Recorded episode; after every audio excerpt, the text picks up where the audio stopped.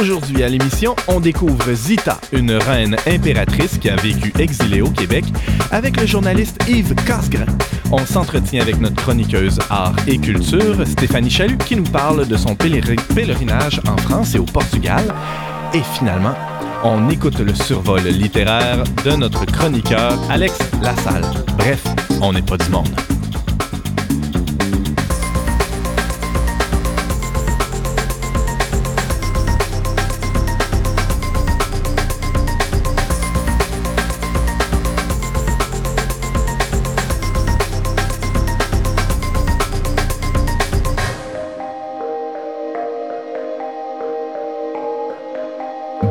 Bonjour à tous et bienvenue à On n'est pas du monde, votre magazine culturel catholique. Ici votre animateur pour euh, la saison, Antoine Malenfant, rédacteur en chef du magazine Le Verbe, qui euh, va vous accompagner pour la prochaine heure. Je suis très bien entouré aujourd'hui.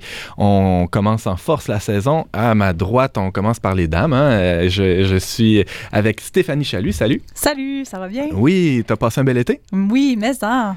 Et tu vas nous en parler un peu aussi dans ta chronique oui, d'aujourd'hui. Tu es, sorti du pays pour ouais. euh, euh, visiter des lieux euh, particuliers. Absolument, des lieux saints. Des lieux saints même. On Ouais. a très hâte de t'entendre. À ta droite, il y a un, un vétéran de- du journalisme religieux, Yves Casgrain. Salut Yves. Salut. Tu as mené toute une enquête dans les derniers mois. En fait, c'était au printemps dernier, je crois, euh, pour un article que tu signes dans le Verbe euh, d'été 2017. Euh, ça parle de quoi? De Zita, en fait, une impératrice euh, qui a perdu son, son, sa couronne Hmm. et qui a été forcée à l'exil euh, ici euh, au Québec. Alors, euh, très hâte de t'entendre là-dessus dans les prochaines minutes. Et Alex Lassalle, un habitué aussi de l'émission On n'est pas du monde durant la, la saison dernière. Et on est heureux de t'accueillir pour une première fois dans cette saison-ci. Alex, salut. Salut Antoine. Tu as lu des livres cet été, Alex? Quelques-uns. Incroyable. Tu, tu nous surprendras toujours. Je sais, je sais. Alors, toujours euh, aux prises avec euh, ton problème de, de boulimie euh, littéraire. Oui, j'avoue que je pense que c'est vraiment incurable, mais bon, Bon. faut faire avec. Il y a des croix qu'on qu'on doit porter jusqu'au bout. Euh, pour notre plus grand plaisir et pour le plaisir de nos auditeurs aussi, nous le souhaitons. Et à ta droite, euh, James Langlois, qui, euh, qui est mon, mon fou du roi, on pourrait dire. Euh, James, salut. Salut Antoine, je suis content de te retrouver. Tu t'ennuyais pas trop de mes commentaires désobligeants? Non, non, on s'ennuie pas de ces choses-là, mais, euh, mais c'est un plaisir quand tu même. les as de- entendus tout l'été au bureau de toute Oui, de toute manière. Alors, euh, bienvenue à On n'est pas du monde. James, Merci. bienvenue à tous. Sans plus tarder, Yves Casgrain, tu, euh, je le disais plus tôt, Yves, tu as euh, fait toute une enquête autour d'une personnalité assez particulière qui, euh, a vécu, ben, on pourrait dire partout dans le monde, c'était une femme internationale, Zita d'Autriche. Alors, au début de ton reportage, tu m'as. ben, en fait, même dans le texte, tu le dis, hein, tu es, un peu mal à l'aise face à cette personnalité-là qui qui Zita. Pourquoi? Ah, tout simplement parce que Zita a, plusieurs vies, dans le fond. Euh, la première, la plus importante, je pense, c'est qu'évidemment, elle, elle devient impératrice. euh, avec son mari, en fait, c'est Charles euh, qui, lui, devient empereur d'Austro-Hongrois. Et on la retrouve un peu plus tard, quelques années plus tard, sans le sou. Euh, plus de couronne, plus de pouvoir, plus rien. Elle est exilée sur une île et puis euh, elle finit par euh, fuir euh, l'Europe pour s'établir ici au Québec. C'est assez particulier comme vie. Et pour couronner le tout, j'apprends qu'elle est euh, en fait susceptible d'être béatifiée. En tout cas, c'est le souhait de plusieurs personnes. Il y a une Ah. association qui milite pour ça. Donc oui, c'est assez pour être déstabilisé puis de pas savoir trop par quel bout prendre ce personnage-là. Oui, une vie aussi rocambolesque. C'est vraiment. En fait, il faut le dire aussi pour les auditeurs, ce, ce reportage-là s'inscrit dans un dossier sur les anti-héros, sur les, les héros un peu, un peu bizarres, un peu au parcours atypique. On pourrait le dire, euh, c'est le cas de, de Zita d'Autriche. Tout à fait. Euh, alors, afin de comprendre un peu plus, Zita, tu as fait toutes sortes de rencontres. Tu es allé euh, justement euh, serrer quelques mains, écouter des, des histoires de gens qui l'ont connue. Oui, ben, j'ai rencontré, euh, effectivement, j'ai eu la chance de rencontrer des personnes qui l'ont connu. Euh, vous comprendrez que c'est des personnes quand même assez âgées, donc euh, il faut être vraiment chanceux pour... Parce que les, les- les années de vie de, de Zita, ça, ça s'étend à peu près sur tout le 20e siècle. Elle est Oui, décédée. ben, euh, elle est née euh, en, en 1892, donc euh, elle est morte en 89 quand même. Elle était assez âgée lorsqu'elle Mhm. est, euh, morte. donc les témoins qui restent oui, sont, il y a- il y a sont quelques peu témoins, nombreux, oui. mais, mais très âgés. C'est ça. Mhm. J'ai rencontré, la première personne que j'ai rencontrée et que je devais rencontrer, c'était impératif, c'est M. Jean-Claude Blot, qui est l'ancien responsable de l'association pour la béatification de Zita, qui euh, m'a donné des, bons conseils pour essayer justement de, mieux cerner, mieux comprendre euh, Zita. Puis je pense que le premier conseil qu'il m'a m'a donné, en fait, ça se trouve être de replacer le tout dans son contexte historique. Et ça, c'est vraiment euh, important. C'est un autre univers, c'est un autre monde complètement différent euh, du nôtre. Alors, je pense qu'il faut s'arrêter justement pour, euh, pour mieux comprendre euh, d'où elle vient. Puis, ça donne le ton par la suite sur ce qu'elle a vécu ici euh, au, au Québec. Alors, parle-nous-en un peu de, de ce contexte historique-là. Ça, ça a été quoi son parcours? Bon, son parcours est assez particulier parce qu'elle est, elle est née dans une famille euh, quand même assez euh, très riche, en fait, qui a, qui a connu le, le pouvoir. C'est une vieille famille d'Europe. Euh, donc, euh, son dire, père... elle, elle appartient à la, à la grande dynastie euh, des Bourbons. Eh, Exactement. Son père, c'est Robert de, de Bourbon, duc de Parme. À l'époque, c'était un duché jusqu'en 1859 et ça a été rattaché un petit peu plus tard à l'Italie. Donc, il a perdu, euh, son père a perdu lui aussi son, son pouvoir. Euh, et euh, donc, lorsque Zita arrive, son père n'a même plus de, de, de, couronne, il ne règne plus. Et euh, son père disait tout le temps, ben, c'est pas ça qui est, qui est- qui est important, le pouvoir. C'est éphémère. La richesse aussi, c'est éphémère. Tu peux tout perdre. Euh, il y avait une déjà, grande... c'était déjà déjà là, une préparation oui, pour oui. elle à ce qu'elle allait Oui. vivre sans savoir Tout à quelques fait. années plus tard. Tout à fait. Et euh, elle était dans une grosse famille, 24 enfants. 24 enfants. Son père a eu deux, deux femmes. Et avec les deux femmes, elle a eu, euh, il a eu à peu près 12, 12 enfants euh, Mhm. pour, pour chacune des femmes. Donc, euh, déjà, son père, euh, pour son père, c'était les valeurs qui étaient importantes, c'est les valeurs de partage, de charité. Et d'ailleurs, dès sa jeunesse, Zita euh, confectionnait des, des- des vêtements qu'elle allait distribuer euh, aux pauvres. Donc, déjà, on voit un- Une noblesse au service, euh, Oui, on tout à fait. de, Tout à fait. Alors, c'est ce qui a marqué la, la- la jeunesse, on peut dire, de, de, de Zita. Et, bon, les années passent, puis on, on la retrouve le 21 octobre 1911, où elle épouse justement la- l'archiduc d'Autriche, Charles, euh, dont le grand-oncle, euh, en fait, est, est le- le- le- l'empereur de l'Autriche-Hongrie de l'époque, François-Joseph. Et euh, son, son neveu, le, neveu de François-Joseph, c'est lui qui a été assassiné, euh, l'archiduc François-Ferdinand, qui a Mhm. été assassiné peu de temps avant la, la Première Guerre mondiale. En fait, son assassinat a, a marqué le, le début, si on peut dire, de la, de la Première Guerre mondiale. Et lorsque euh, euh, François, euh, François-Joseph meurt, des années plus tard, en fait, en, le 21 novembre 1916, euh, évidemment, Charles lui succède. C'était Mhm. le, le- Il n'était pas supposé euh, régner, dans le fond, parce qu'il y avait d'autres personnes avant lui, mais il est ils un sont peu tous plus morts. loin dans, dans l'ordre Oui, de ça, succession, mais son, son, son- son tour est venu plus vite que prévu. Plus vite. Mhm. Alors, euh, il- évidemment, il lui a succédé. Il, il de- il est devenu donc empereur et, bien sûr, avec, euh, avec Zita. Mais son, son règne a été de, courte durée parce que le 11 novembre 1918, il a été forcé d'abdiquer parce qu'il y a eu une révolution. Alors, c'est là qu'il est exilé. On le retrouve sur l'île de Madère, qui est au Portugal, et il est mort là, en fait, euh, le 1er avril 1922. Alors, euh, sa femme, Zita, avait déjà sept enfants et elle était enceinte de son huitième. Et elle avait plus d'argent, plus rien. Une situation assez précaire, donc, pour cette, euh, cette famille euh, éprouvée, on peut le dire. Le père qui meurt, euh, je crois qu'il avait autour de 40 ans euh, au moment de son décès d'une près. tuberculose, si mon souvenir Oui, est bon. oui, c'est euh, ça. Mais c'était pas une maladie incurable comme telle, mais à cause des conditions de vie. des conditions de mhm. vie et l'absence de, de, de, de, fonds, l'argent. Ouais. Donc, n'a pas pu recevoir les soins adéquats. Donc la famille impériale, on pourrait dire ne reste pas très longtemps sur l'île Madère et se retrouve, euh, euh, re- regagne le continent européen avant de se diriger vers les États-Unis. je Vers les. États-Unis, parce que c'est le, le- le- le- le déclenchement de la Deuxième Guerre mondiale. Et pour Adolf Hitler, euh, Zita et toute sa famille est encore considérée comme euh, ennemi Hmm. de, de- de- de l'Allemagne. Donc, pour échapper euh, à Hitler, elle décide donc d'aller aux États-Unis euh, pour justement là, échapper là, à, la, à vindique des, nazis. Euh, donc, on le retrouve là, euh, dans les années 40 là, euh, aux États-Unis. Et là, on se rapproche de, de nous, on est sur le même continent. Oui, Et, c'est ça. et, euh, et on se rapproche aussi des gens que tu as rencontrés qui ont été des témoins de. Tout à fait, de- de- tout à fait. Parce que là, elle n'est pas restée aux. États-Unis. Elle est débarquée aux États-Unis. C'est comme euh, le, le point d'entrée du, du- du continent Mhm. à l'époque. Et euh, elle a choisi de, venir au Québec parce que d'abord, elle est une, une catholique fervente. Et euh, elle parle français. Ses enfants aussi avaient euh, possédé cette langue-là.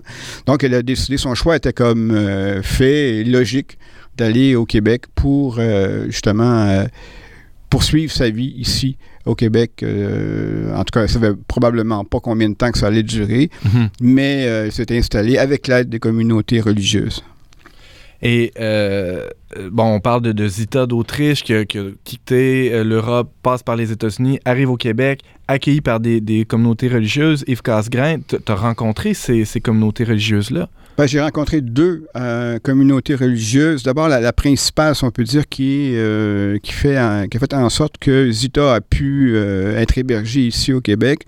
C'est les, sœurs de Sainte-Jeanne d'Arc, en fait, excusez, euh, de Québec, Mhm. qui ont prêté un- une maison euh, qui s'appelle la Villa Saint-Joseph et qui, en fait, était dédiée aux prêtres qui étaient retraités. Et mais quand j'ai dit euh, prêter, c'est vraiment prêter. Là, et, euh, la, la- famille impériale n'avait absolument aucun sou, donc c'est un don. Et cette communauté-là était au service des prêtres, donc très discrète, très petite et surtout aussi très peu de moyens. Donc, Mhm. c'est vraiment un, un sacrifice, un fait que la communauté a consenti. Moi, j'ai euh, rencontré deux sœurs qui l'ont connue et ce qu'elles me disent d'elle, en fait, ça se trouve être une, femme, ça se trouve être une femme très simple, très humble, très pieuse, qui allait prier là, constamment avec les sœurs et qui assistait le plus possible euh, aux, offices.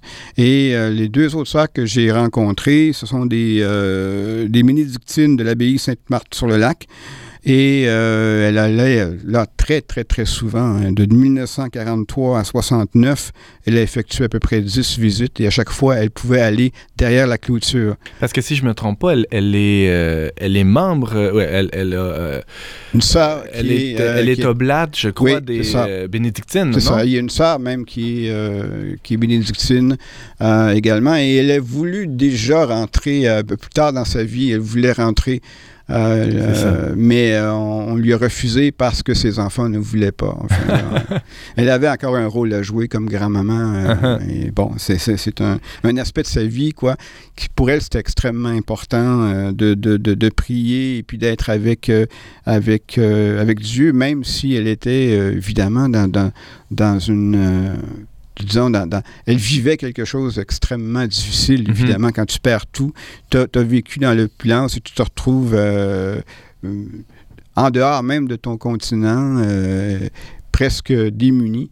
Alors, euh, c'est vraiment une épreuve euh, très grande, mais pourtant, elle n'a pas lâché prise, elle a toujours été près, près du Seigneur. Donc, pour elle, la, la- la vie spirituelle était très, euh, très importante. Alors, Yves Casgrain, tu nous dis que Zita d'Autriche était une femme pieuse, elle participait aux offices, elle participait à, à la vie des communautés qui l'ont accueillie ici au Québec. Est-ce que, euh, qu'est-ce qu'elle faisait aussi, est-ce qu'est-ce qu'elle avait comme activité, hormis la prière, la vie spirituelle? Moi, je- Zita, c'est une battante. euh, donc, euh, et elle est toujours restée au fond de son cœur une impératrice. Euh, je ne sais pas si elle avait comme espérance que son plus vieux, l'aîné Otto, redevienne, enfin devienne empereur. Mais toujours est-il qu'elle a fait beaucoup, beaucoup de conférences à travers le Québec, le Canada, les États-Unis, pour parler de l'Autriche, la situation déplorable dans laquelle se trouvait l'Autriche. Pour elle, euh, c'était pas un ennemi, c'était un, un, pays qui a été envahi par euh, Hitler. Donc, il fallait aider ce peuple-là. Et, elle euh, demeurait attachée, complètement dévouée et- à, oui, à oui, son oui. peuple. C'était son peuple, en fait. Mhm. Et euh, M. Blum a dit que ces conférences euh, ont fait en sorte que, ont fait en sorte qu'elle a pu euh, acheminer en Autriche 21 conteneurs de marchandises de toutes sortes. C'est quand même pas rien. À elle tout seule. Elle a réussi à faire ça. Évidemment, il y avait euh, beaucoup d'aide de communautés religieuses et, et des scouts, entre autres, qui, Ah ouais? qui, qui triaient euh, tous les marchandises euh, qui, qui partaient là, euh, pour, euh, pour l'Autriche. Donc, c'est vraiment une femme, moi, c'est une femme d'affaires, dans le fond, puis une femme qui a voulu œuvrer pour, pour, pour son peuple. Tu disais d'entrée de jeu qu'on cherche, euh, ou que certaines personnes cherchent à béatifier euh, Zita, à reconnaître euh, en quelque sorte des vertus héroïques qu'elle aurait pu avoir au courant de sa vie et qui, pourraient servir de modèle pour les, fidèles d'aujourd'hui. Pourquoi? Ouais, parce que d'abord, j'en parlais tout à l'heure, dans l'adversité, elle, a tenu bon. Elle a continué sa course jusqu'à la fin, sans trébucher. Euh, perdre son mari, perdre sa couronne, euh, perdre son argent, être exilé et malgré tout euh, continuer à, à vivre une vie de sainte, littéralement.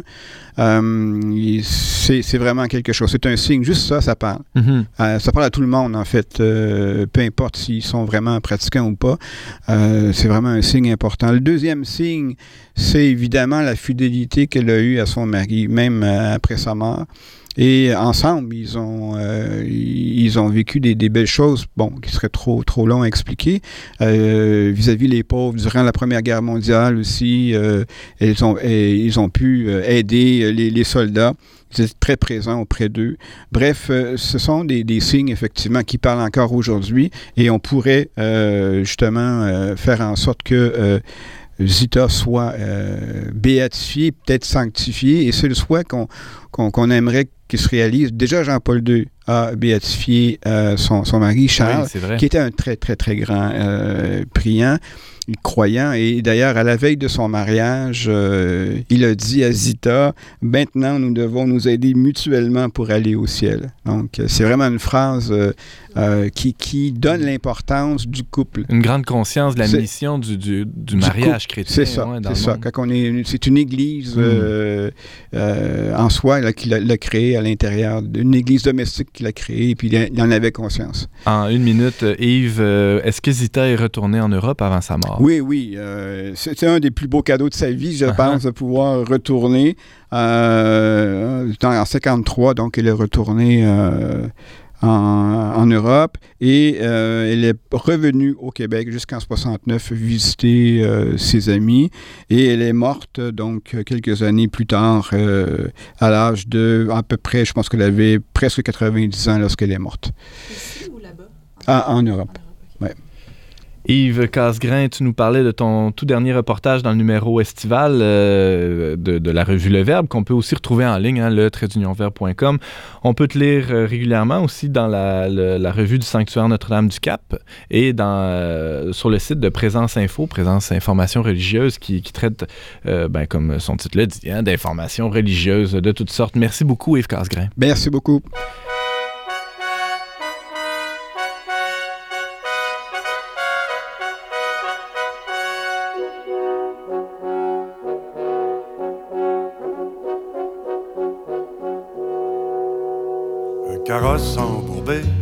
Les attelages cassés, essayait de monter le fossé. Les chevaux ne voulaient plus tirer.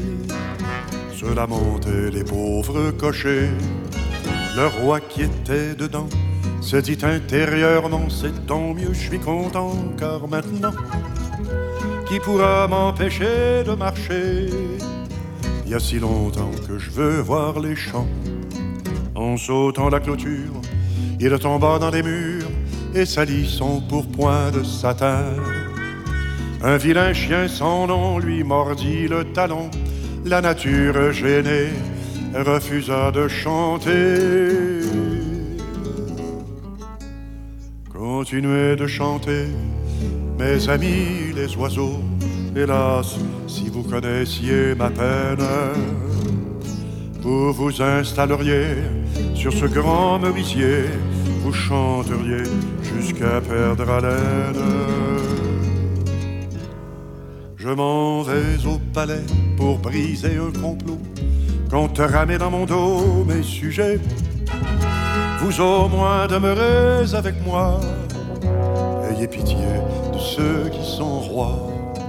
Aujourd'hui dans ce pays, il n'y a plus de roi, ni de rue, ni de toit, ni de rien. Un grand souffle est venu qui a tout emporté, reste un homme au manteau troué.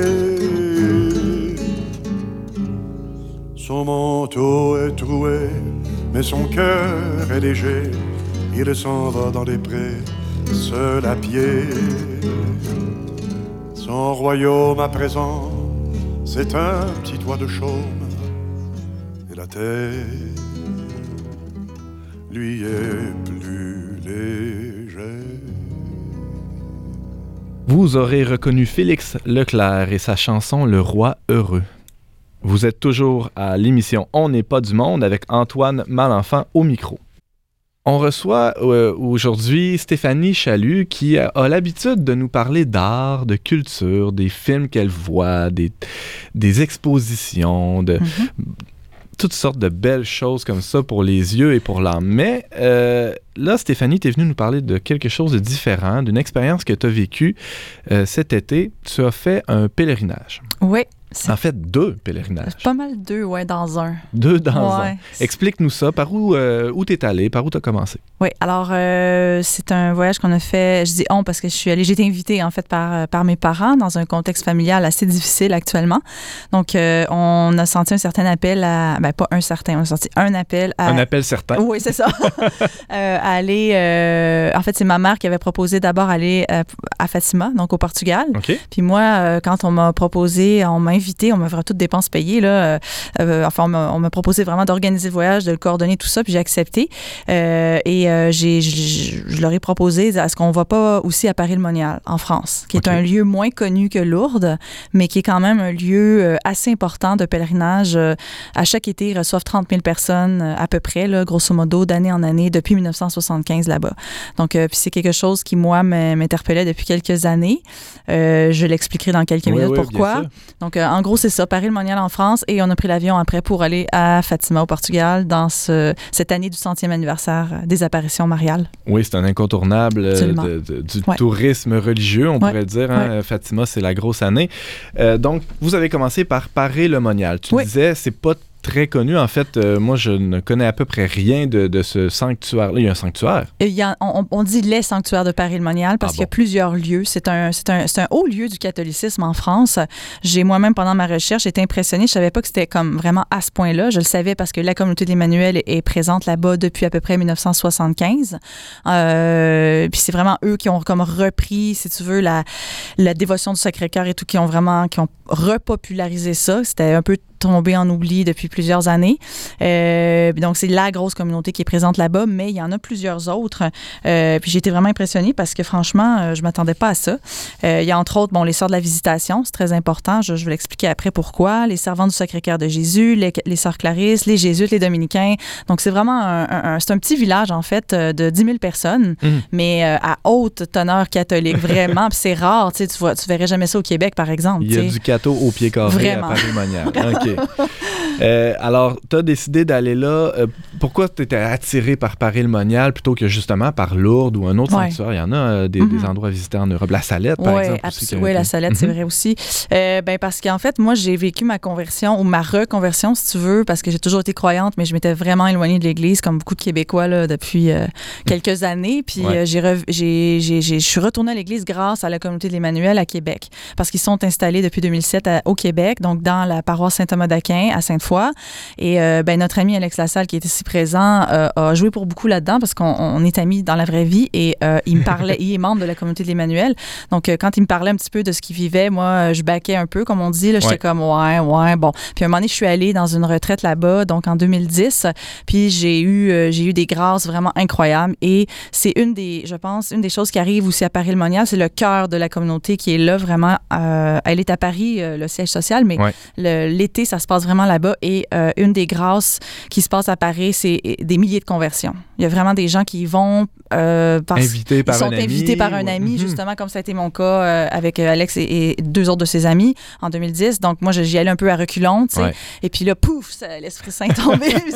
C'est- vraiment un genre de miracle. Là. Ça Euh, cogne fort. hein. oui, ça cogne super fort, puis c'est prouvé, en fait, peut-être pas scientifiquement, mais on sait que, tu sais, à Paris-le-Monial, il y a vraiment, depuis 75, des milliers de, de convertis, vraiment des gens qui, justement, ils vont euh, un peu reculons, mais pouf, ils arrivent là-bas, puis euh, le Seigneur vraiment est, est là, présent, puis il travaille les cœurs beaucoup, beaucoup, puis les gens sont très, très touchés. Donc, c'est la raison pour laquelle euh, moi, je voulais absolument y aller, parce que Ouais. c'est important pour moi de vivre ça dans le cœur euh, de cette communauté-là. Et ce qui est intéressant, c'est que c'est pas ouvert, c'est-à-dire c'est ouvert à tout le monde. C'est pas juste ouvert aux membres de la communauté. Donc Ouais. ça s'adresse à tous.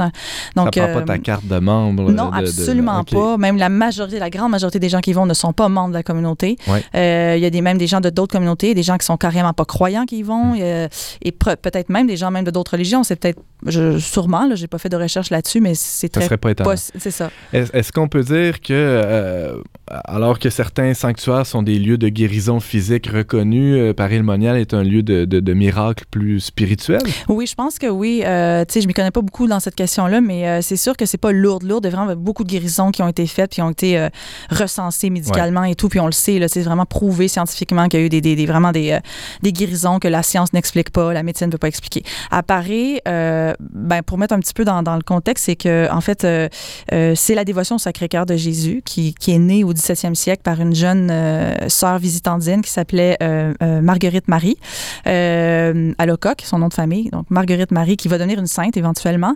Donc, elle a vécu, elle a eu la grâce de vivre trois grandes apparitions et peut-être même un peu plus. Il y en a eu quelques autres, quelques autres après, mais trois grandes manifestes, dont la première où Jésus va la faire reposer sur son cœur. Elle va entendre le battement carrément du Sacré-Cœur de Jésus. Euh, ça, paraît absolument inconcevable pour un esprit euh, non croyant, mais pour nous, c'est sûr que c'est, on y croit, on adhère, tout ça. Puis bon, ça, s'est passé euh, au 17e siècle. Et Jésus va lui dire, voici mon cœur qui a tant aimé le monde. Bon, il va lui dire, il va lui demander une dévotion au Sacré-Cœur. En fait, il veut qu'il y ait une fête du Sacré-Cœur qui soit instituée dans le monde. Et ça va donner lieu à plusieurs sanctuaires euh, euh, partout dans le monde, entre autres à Montmartre, là, à Paris, donc il y a un des plus grands en France, le Sacré-Cœur de Montmartre. Ouais. Et euh, ben, c'est ça, il va y avoir la dévotion du Sacré-Cœur va vraiment comme partir à partir du 17e siècle, à partir de cette apparition qui est quand même historique, Qui a eu lieu à Paris-le-Monial. qui a eu lieu à Paris-le-Monial. Hmm. Puis, euh, donc, euh, elle, elle est très importante. C'est comme le pivot, là, vraiment, de, de- de- du village, parce qu'à l'époque, c'est encore un petit village. J'ai oublié de dire que ça a été fondé par des moines euh, bénédictins en 973. Donc, c'est une ville médiévale. Et la basilique qui est là, euh, parce que, comme je disais, il y a plusieurs endroits religieux, mais la grosse basilique, c'est une basilique romane qui a été fondée, construite par les moines bénédictins. Euh, et c'est ça. Là, je fais un saut dans l'histoire. Arrivent les années 70 avec la communauté de l'Emmanuel et on est dans quelque chose de vraiment complètement différent dans le style parce que c'est un- une communauté charismatique. Donc, euh, pour ceux qui ne savent pas, ben, c'est justement le renouveau est, est né du Concile Vatican II. Donc, c'est un des fruits du Concile. Euh, c'est, on va dans la liturgie, les choses vont un peu bouger, changer. Ça va être très dynamique. Beaucoup de chants, beaucoup, beaucoup de prières, beaucoup de louanges, euh, l'invocation de l'Esprit Saint. Donc, euh, euh, c'est des communautés très, très dynamiques et vivantes et complètement nouvelles aussi, ce qu'on dit des communautés nouvelles. Euh, donc, euh, l'Emmanuel en fait partie. Puis, il y a le chemin neuf aussi, il y a le, le Verbe de vie, je pense, euh, le Puy de Jacob, je ne sais pas trop. En tout cas, il y en a quelques-unes comme Des, ça. des fruits de Vatican Oui, exactement. Donc, Ouais. c'est des, jeunes communautés très dynamiques. Oui, James, c'était une Il question? faut, qu'il faut spécifier, ne sont pas nécessairement des communautés religieuses. au Exact. sens où ce sont des gens, quand tu parlais de M. Alex Lassalle ici, euh, M. Alex Lassalle n'a pas fait de vœux dans un institut. C'est ça. Ce sont des associations Ouais. de fidèles. Ouais, exactement, exactement. Fidèle, c'est ça. Donc, il y a effectivement plusieurs états de vie. Il y a, des- il y a- Ouais. il y a effectivement des religieux religieuses, mais il y a beaucoup de célibataires consacrés et des célibataires tout court. Et des prêtres. Et des aussi. prêtres et des, des couples, des jeunes couples, et des, beaucoup de jeunes. C'est vraiment, euh, honnêtement, en termes d'âge, c'est une communauté qui est, qui est très, très, très et ça, ça fait du bien. Quand on va là-bas, contrairement à Fatima, qu'on on va en parler dans quelques minutes, Ouais. c'est le, le mot-clé qui sort de Paris le Monial pour tout le monde qui font l'expérience de Paris, c'est la joie. C'est vraiment la joie, c'est la rencontre avec le Seigneur, c'est beaucoup de larmes. Il y a des gens qui pleurent leur vie quand ils vont là-bas parce que là, ils se rendent compte qu'ils étaient loin de l'Église, par exemple, ou loin de, de Dieu, ou loin de la... qu'ils s'étaient éloignés, ou carrément qu'ils ne connaissaient pas. Et puis, euh, on, on- bon, c'est assez, euh, je dirais, euh, commun dans le renouveau. Il y a beaucoup... Les, les pleurs sont... Enfin, c'est quelque chose qu'on voit assez régulièrement, mais j'en ai vu un peu cette année. Euh, mais on peut aussi, en suivant sur YouTube, là, parce qu'ils ont, évidemment, ils ont un site Internet, puis ils font des capsules à chacune de leurs sessions. Euh, c'est ça, c'est vraiment, il y a des choses, des grâces comme ça qui sont données. Est-ce que euh, tu t'es présenté là dans le cadre d'un événement particulier c'est ils reçoivent des gens tout l'été? Il n'y a pas un festival à un moment donné Oui, ça ressemble C'est comme un. Ben, c'est ça. Pour quelqu'un qui connaît pas ça, il dirait que c'est un gros festival catho. Là. Ça Ouais. dure deux mois. Comme un Woodstock. Genre. peu, Genre, ouais. Euh. Sans la boîte, mettons. C'est ça, Mhm. ouais. Mais euh, ouais, c'est un gros festival catho, on peut dire ça comme ça, là, pour de manière plus euh, pour les gens qui connaissent pas. Ouais. Donc ça commence au début juillet, ça se termine vers la fin août, puis ça dure une session, une retraite en fait dure environ entre 3 et 5 jours, dépendamment du forfait que qu'on comprend, parce Ouais. qu'à chaque à chaque semaine il y a un thème différent, puis il y a des intervenants différents, parce qu'il faut dire, on va pas juste le prier les mains dans les airs, il y a la messe, il y a la prière, il y a la louange, il y a des soirées d'adoration, des soirées de Des conférences? il y a des conférences, il y a des enseignements, Ouais. euh, il y a de la musique, beaucoup de bandes cathos et chrétiens même euh, qui y vont. euh, donc c'est c'est- puis c'est ça, c'est vraiment une ambiance incroyable. là. Super. Alors, euh, t'es parti de Paris-le-Monial, t'as pris le train, l'avion, je sais, je ne sais trop, l'avion L'avion, ouais. pour te rendre au Portugal, Ouais. un peu plus au sud, un peu plus à l'ouest, et euh, là, tu, tu as visité Fatima, Ouais. une autre expérience. C'est complètement différent. Pourquoi? Euh, ben, je dirais dans la gravité de- du message. On n'est pas du tout dans la même euh, ambiance, bien que ça soit la même religion puis le même message, disons, universel, global. Mais tu sais, c'est quand même les apparitions de la Vierge, les six grandes apparitions. Euh, c'est peut-être même, je dirais, Fatima. Je connais pas toutes les, les apparitions mariales, mais d'après moi, de ce que j'ai vu, c'est que dans, c'est probablement le, le- le plus grand le plus grand événement que, que- que- qui a été euh, fait par la Vierge, là, euh, Ouais. ici-bas à date, là. Euh, six apparitions à des enfants. Donc, tu sais, c'est bon, oui, la Vierge a déjà apparu à d'autres enfants en France, notamment des jeunes, tout ça. Elle les aime bien, les enfants. Euh, À mais la Salette, justement, j'en parlais Euh, plus oui. tôt, ça a été le cas. oui, oui, Mhm. exactement. Puis euh, même à Lourdes, Bernadette Soubirou était C'est pas très âgée. Donc, tu sais, c'est- ça, c'est des, des jeunes généralement. Mais bon, là, on parle de- d'enfants de 6-7 ans. Donc, c'est encore plus jeune au, moment de, des premières apparitions de l'ange parce que l'année avant les six apparitions officielles, il y a euh, un ange qui va apparaître, qui va préparer le terrain. Et puis, c'est grave, c'est très grave. Toutes les, les- à chaque fois qu'une apparition, le message est, est redouble de gravité à chaque fois. Et, Tu parles euh, de gravité, euh, c'est c'est une gravité qui, qui est eschatologique, qui est presque Oui. apocalyptique, on oui, pourrait dire. mais c'est ça, parce Mhm. que vraiment, ça, ça tourne autour de, de la vision de l'enfer, carrément. C'est, euh, en fait, le gros message de Fatima, c'est, bon, évidemment, la pénitence. Ça, c'est comme à Lourdes, à Salette, un peu partout. On va, la Vierge insiste beaucoup sur la pénitence, mais vraiment, c'est un peu comme si on prenait l'évangile de Marc, là, à Fatima, c'est convertissez-vous, croyez à l'évangile, parce que beaucoup d'âmes qui vont en enfer, euh, entre autres parce qu'on ne prie pas assez pour eux.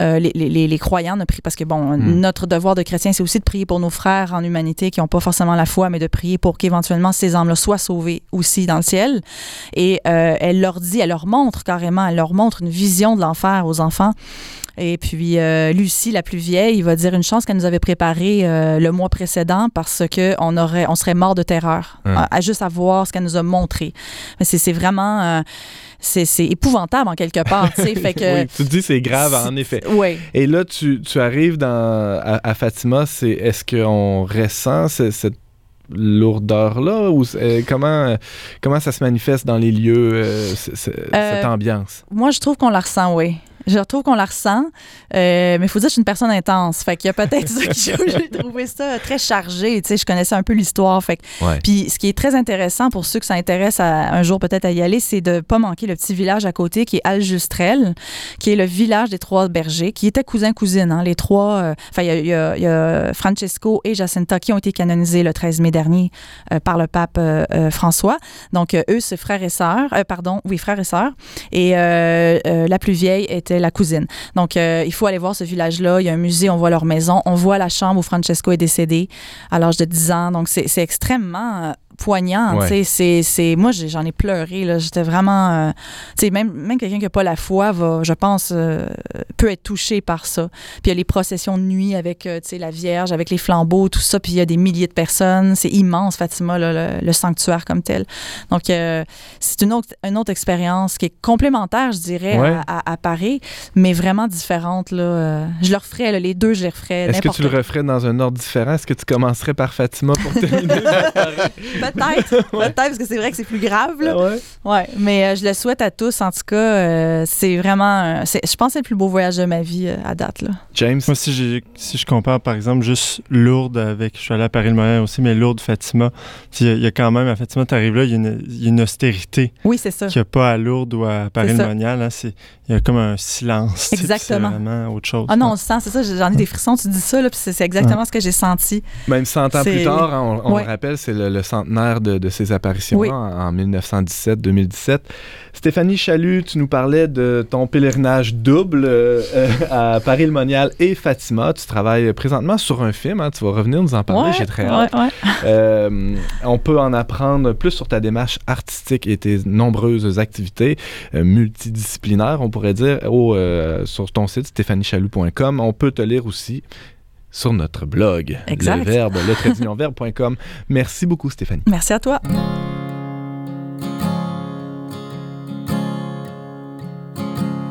Y avait rien à comprendre, juste un poids sur mon dos.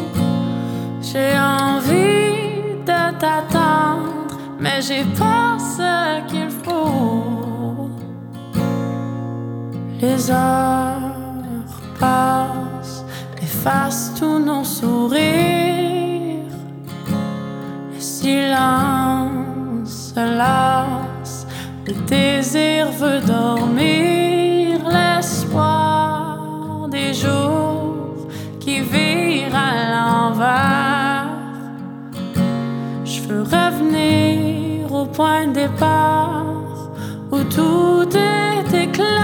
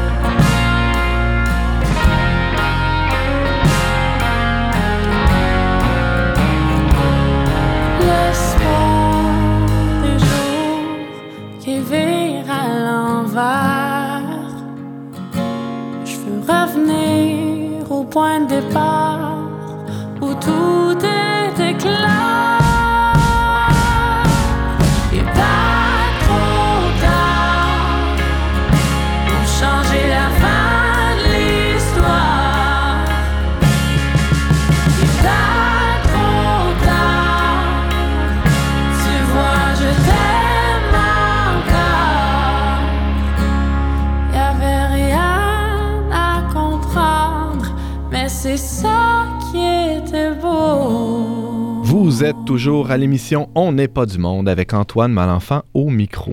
On vient d'entendre Trop tard, la plus récente chanson de Gabrielle Shank, une artiste de la relève de Québec qui vient, euh, ben, de la relève, hein, quand même pas si mal, qui vient de signer un contrat chez Uni- Universal pour son premier album éponyme.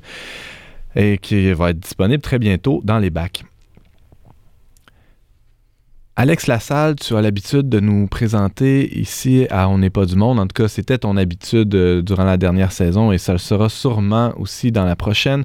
Donc, l'habitude de nous présenter ce que tu lis. Et euh, Dieu sait, Dieu sait beaucoup de choses, mais il sait aussi que tu lis beaucoup et, euh, toutes sortes de choses qui, ne sont pas dans le registre du, petit roman léger à, l'eau de rose, mais plutôt des, des- des choses très sérieuses, hein, n'est-ce pas, Alex?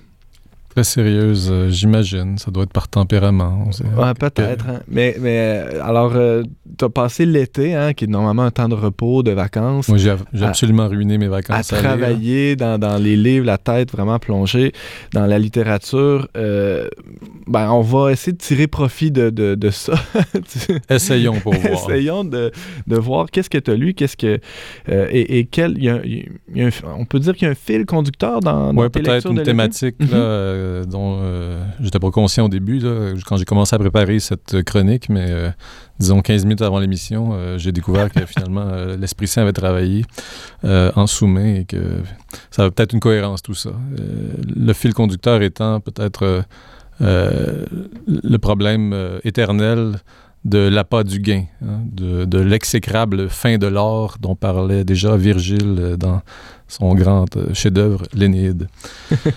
Je vais donc aborder euh, ce sujet-là euh, par, euh, par contre l'an- l'angle plutôt éloigné pour nous de, de la Chine contemporaine, pour en même temps souligner le décès d'un écrivain chinois important.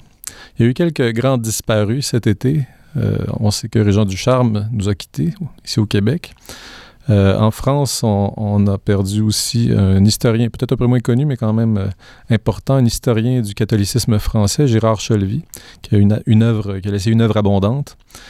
Et en Chine, euh, donc, est décédé Liu Xiaobo, qui est un militant des droits de l'homme, un essayiste, un, un universitaire, qui était né en 1955 et qui donc a, a mené un combat, disons-le, le mot n'est pas, n'est pas trop fort, héroïque pour euh, la défense de la dignité humaine, les libertés fondamentales, en particulier la liberté d'expression, dans, dans- son pays natal, euh, la Chine. Liu Xiaobo euh, a eu la qualité prophétique de dénoncer les travers de son pays. C'est le boulot du prophète, hein, de regarder ce qui ne tourne pas rond dans, dans, dans l'âme, dans l'esprit euh, de ses contemporains, de ses, euh, de ses euh, concitoyens. Et donc, devant le spectacle d'une Chine en pleine émancipation, en, plein bouleversement économique, en pleine affirmation nationaliste aussi, Liu Xiaobo a su déceler le- les tares, les, les travers, même, on pourrait dire, les crimes de, ses, de ses concitoyens. Euh, Peut-être pour donner une petite illustration, euh, il y a dix ans, en 2007, euh, Liu Xiaobo s'est fait l'écho d'un scandale qui a eu cours en, Chine. Des producteurs de briques, donc propriétaires de briqueteries, ont organisé une filière de kidnappage d'enfants pour euh, s'approprier de la main-d'œuvre servile. Et bon, le scandale a été découvert. On a malheureusement trouvé très peu des enfants qui avaient été kidnappés. Euh, mais le pire dans tout ça, c'est qu'on s'est aperçu que les fonctionnaires locaux, euh, donc travaillant pour le Parti communiste, étaient de mèche avec euh, ce réseau criminel. Donc on, voit, on voit un peu à quel degré d'horreur on peut descendre parfois quand on est pris par cette exécrable fin de l'or, quand on ne cherche que le profit. Ça, c'est un, exemple assez particulier. Liu Xiaobo, dans ses essais aussi, essayait de, de- de- de- de déployer des réflexions un peu plus générales sur euh, l'évolution de la Chine, euh, son, son, son, son- son affirmation nationaliste ou, ou son, ou son développement économique. Peut-être que... Il a oui. reçu le prix Nobel en 2010. Oui, peut-être on pourrait dire en fait euh, quelques éléments de biographie avant de continuer. Il a été impliqué dans euh, les révoltes populaires sur la place Tiananmen en 1989. C'est là en fait que son engagement politique a commencé. Et par la suite, il a été emprisonné à quatre reprises par le gouvernement chinois. La dernière euh, en date, et finalement, euh, c'est celle qui lui a coûté la vie, pourrait-on dire. C'est en 2009. Il a été condamné à 11 ans de prison pour incitation à la subversion de l'autorité de l'État. Hmm. Donc, euh, on lui a reproché finalement ses prises de position en faveur des, de- des droits de l'homme et de la démocratie, grosso modo. Et il a été emprisonné euh, donc dans des conditions assez exécrables comparativement à ce qu'il avait eu dans les trois premières euh, incarcérations où le traitement était plutôt plus favorable. Et euh, donc, il est décédé, en fait, on dit, d'un cancer du foie euh, à l'âge de 61 ans cet été. euh, C'était le, le 13, euh, le 13 juillet. Auparavant, par contre, il avait été, comme tu l'as dit, il on lui avait remis le prix Nobel, en fait, l'année après, sa dernière incarcération. Il était incarcéré en 2008, condamné en 2009, et en 2010, on lui a décerné le Nobel de la paix. Donc, et c'est là où il est devenu une figure connue internationalement.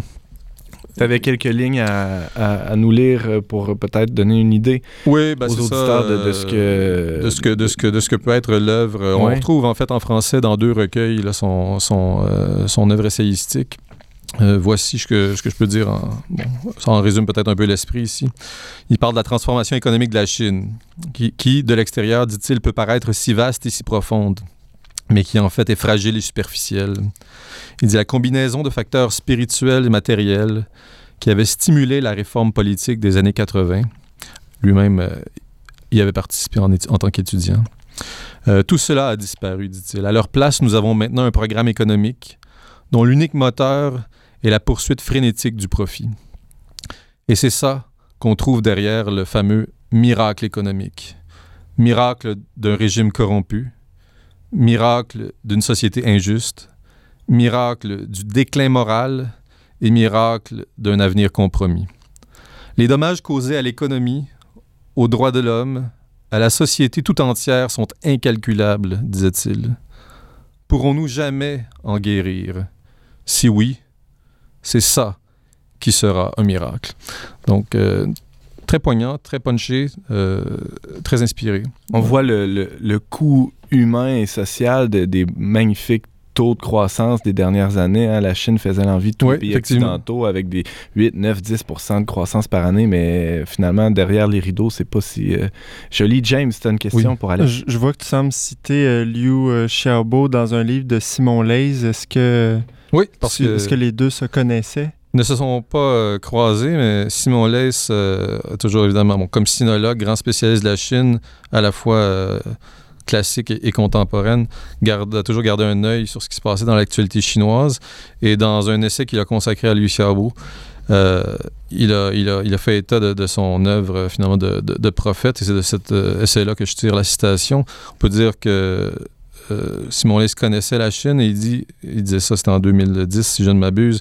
Si on veut connaître ce qui se passe en Chine, si on veut avoir une idée, il y a un livre à lire, ou plutôt deux, en fait, parce qu'il parlait d'une traduction française, d'une traduction anglaise. Euh, c'est le livre de Liu Xiaobo. Donc, les essais de Liu Xiaobo donnent une parfaite euh, radiographie de la situation actuelle. Parlant en Chine. Simon Leys, Alex Oui. Lassalle, tu voulais nous, nous parler aussi de, de son regard euh, très incisif sur l'université. Oui, parce que en fait, euh, l'université, bon, Simon Leys, grand universitaire, euh, il a fait sa carrière, mais il a quitté l'université euh, six ans avant sa retraite officielle, parce qu'il a vu s'opérer un changement dans le monde de, l'éducation supérieure en Australie, où il avait mené l'essentiel de sa carrière.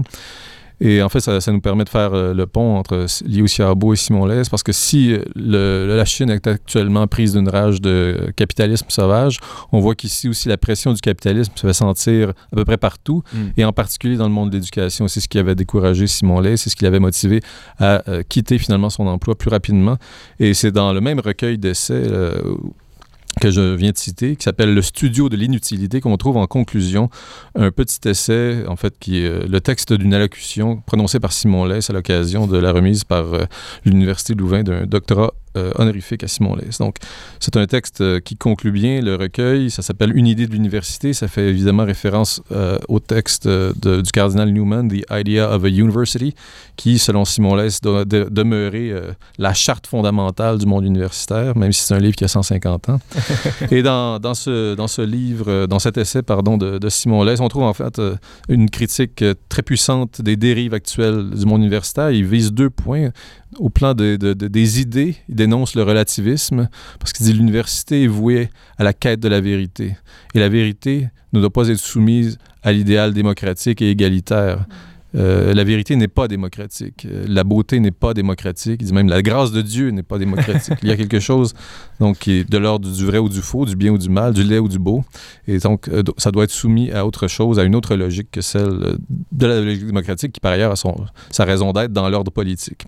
L'autre grand problème que voulait viser Simon et que vise Simon Leys dans son essai, c'est celui justement de la dérive mercantile de l'université. Il dit, en citant un, philosophe chinois, euh, Chuang Tzu, euh, tous les gens comprennent l'utilité de ce qui est utile, mais ils ne peuvent comprendre l'utilité de l'inutile. Et dans l'université, dit Simon Leys, on est là pour cultiver cet inutile qui, au fond, s'avère ce qu'il y a de plus utile. hein. On en parlera plus tard avec un autre auteur, mais je continue la citation de Simon Leys pour dire euh, l'essentiel de son propos. Quand l'université cède à la tentation utilitariste, donc la recherche immédiate du profit quantifiable et utilitaire, elle trahit sa vocation et vend son âme.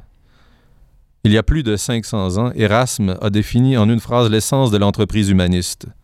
On ne naît pas homme, on le devient.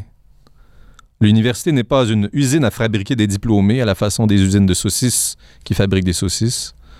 C'est le lieu où une chance est donnée à des hommes de devenir qui ils sont vraiment. Alors, je trouve que c'est une belle, euh, belle façon. En fait, ce sont les derniers mots publiés en français par dans, cet extrait- euh, dans ce recueil d'essais, Le studio de l'utilité, qui date de 2012. Voilà. Be- bel héritage. euh, Bel héritage.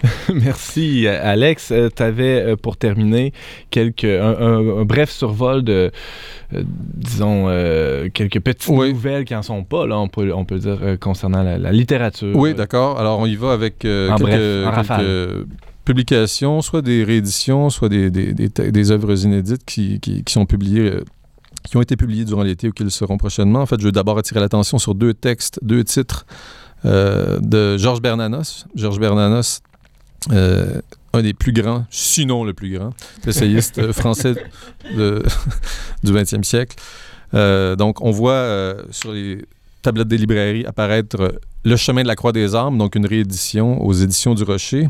Si on aime la Deuxième Guerre mondiale, au sens où si on s'intéresse à l'histoire de la Deuxième Guerre mondiale, si on s'intéresse à la littérature et si on s'intéresse à la littérature prophétique catholique contemporaine, c'est un régal. l'homme de la situation. Le, Bernanos. le- Le chemin de la croix des armes avait déjà été publié par Bernanos. C'est un recueil qui avait été composé par Bernanos euh, à la fin de sa vie. Euh, donc, une réédition d'une œuvre pensée par Bernanos. Cependant, il y a toute un- une, foule d'articles qui n'avaient pas été réunis par Bernanos, qui ont été une première fois publiés dans, la- Pléiade dans les années 90, qu'on retrouve en livre aujourd'hui, publié aux belles lettres. On a donné euh, à ce titre, à ce livre, le titre La révolte de l'esprit. C'est un des articles euh, non réunis, non rassemblés par Bernanos. Et c'est encore le même esprit, c'est la même époque, 1938-1945. Bernanos est exilé au Brésil et euh, regarde le désastre de l'effondrement de la France de loin et essaie de récupérer ce qui peut être sauvé de l'esprit euh, chevaleresque, de l'esprit de la chrétienté française. Donc, euh, deux formidables euh, recueils d'essais euh, par Bernanos. Dans la même catégorie des, des essayistes et des écrivains catholiques, il y a Léon Blois, dont on célèbre cette année le centenaire du décès. Effectivement, Léon Blois, qui est euh, en fait euh, qui est né, qui est mort entre deux apparitions mariales, 1846 La Salette, 1917 euh, Fatima.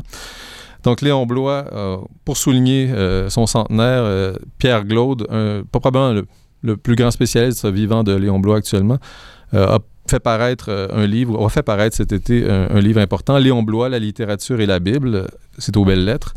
Il y a aussi Natacha Galpérine, qui est, si je ne m'abuse, l'arrière-petite-fille de Léon Blois, qui pa- fait paraître ce mois-ci, euh, Jeanne et Léon Blois, une lecture à quatre mains. Donc, c'est l'histoire, l'histoire sainte d'un couple, finalement, qui ont voué leur vie à la proclamation de la vérité à travers la littérature. Non sans épreuve. Non et sans embûche, épreuve, ouais. effectivement.